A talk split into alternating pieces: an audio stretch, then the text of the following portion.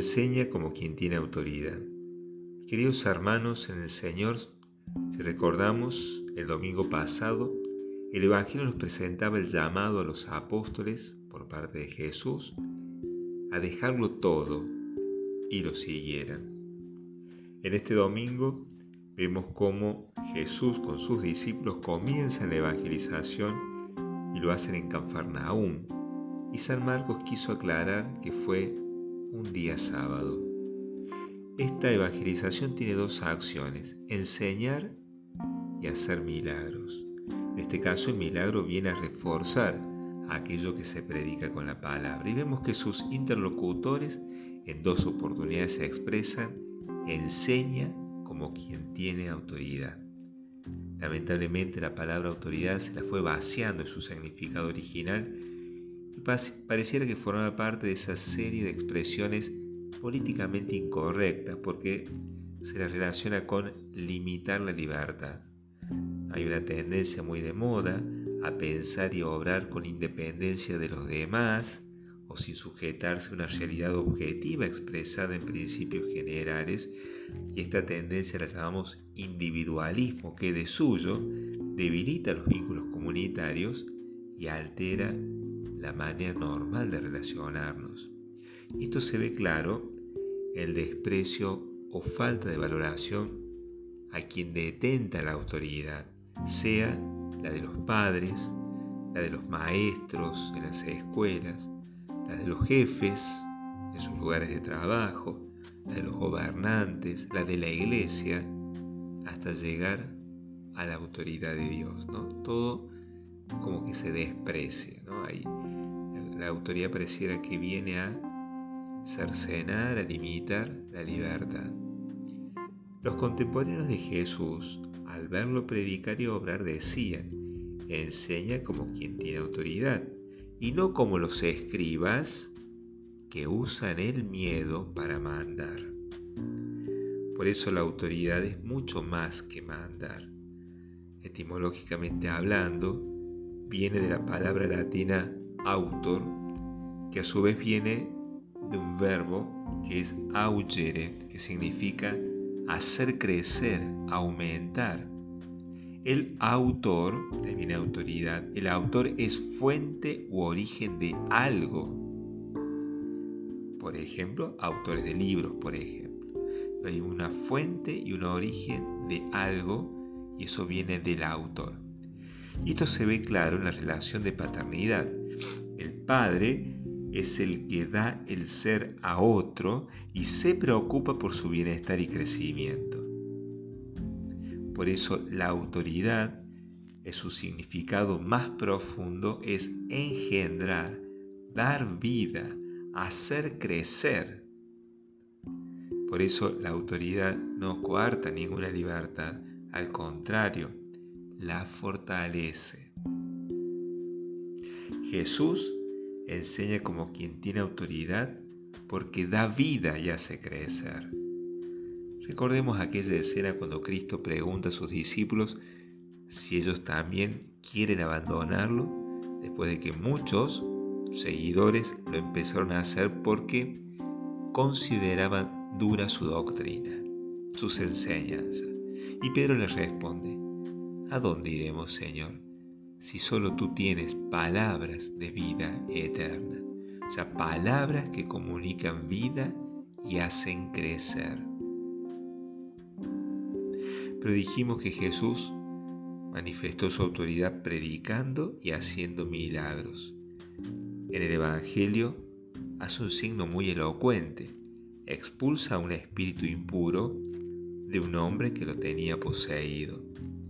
El diablo, demonio Satanás, por mencionar algunos nombres, no solo lo vemos muy activo en tiempos de Jesús, sino que, lo, sino que lo está también en este tiempo. Y uno de los grandes triunfos del demonio es hacernos creer que no existe. Entonces bajamos la guardia y nos hacemos más vulnerables a sus insinuaciones. El Catecismo de la Iglesia católica dice, desde la desobediencia de nuestros primeros padres se halla una voz seductora, opuesta a la de Dios, que por envidia nos quiere llevar a la muerte. Una voz seductora. Si prestamos atención, la antífona del Salmo de hoy nos exhorta, ojalá escuchen la voz del Señor. Si no escuchamos la voz del Señor, ¿qué voz estamos escuchando? Sin darnos cuenta, en vez de ser seguidores de Cristo, nos volvemos en secuaces del demonio. Por eso el salmista insiste, no endurezcan el corazón como cuando el pueblo que caminaba en el desierto desafió a Dios. El diablo ciertamente es una criatura poderosa, pero no puede doblegar el poder de Jesucristo y de todos los que creen en su nombre y se entregan a la autoridad de Jesús. Por eso, no podrá impedir la instauración del reino de Cristo, aunque sí podrá en su ofensiva, combatiendo contra Dios, hacer que algunos hermanos sean condenados al infierno. De allí el refrán popular, mal paga el demonio sus servidores. El que Dios permita la actividad diabólica es un gran misterio, pero nosotros sabemos que en todas las cosas interviene Dios para el bien de los que le aman.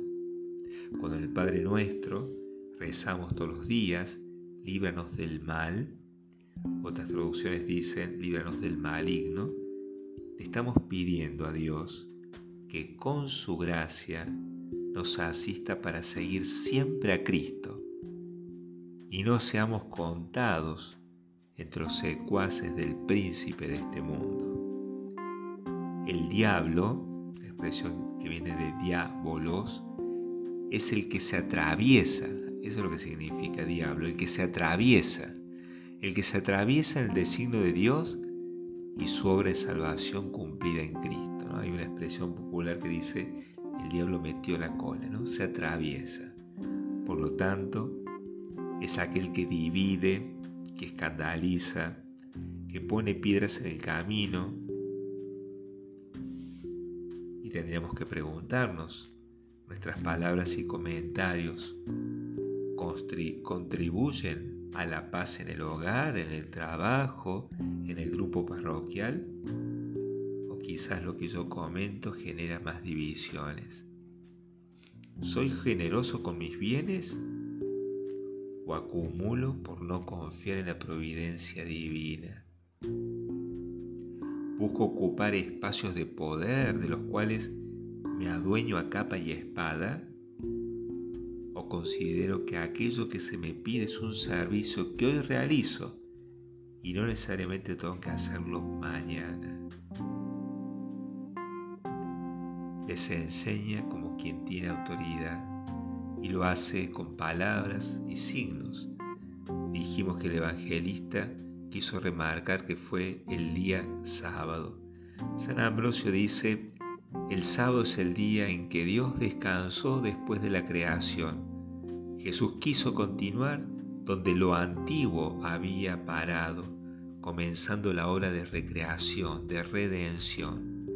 Jesús no vino a abolir la ley, sino a darle cumplimiento, es decir, llevarla a su plenitud.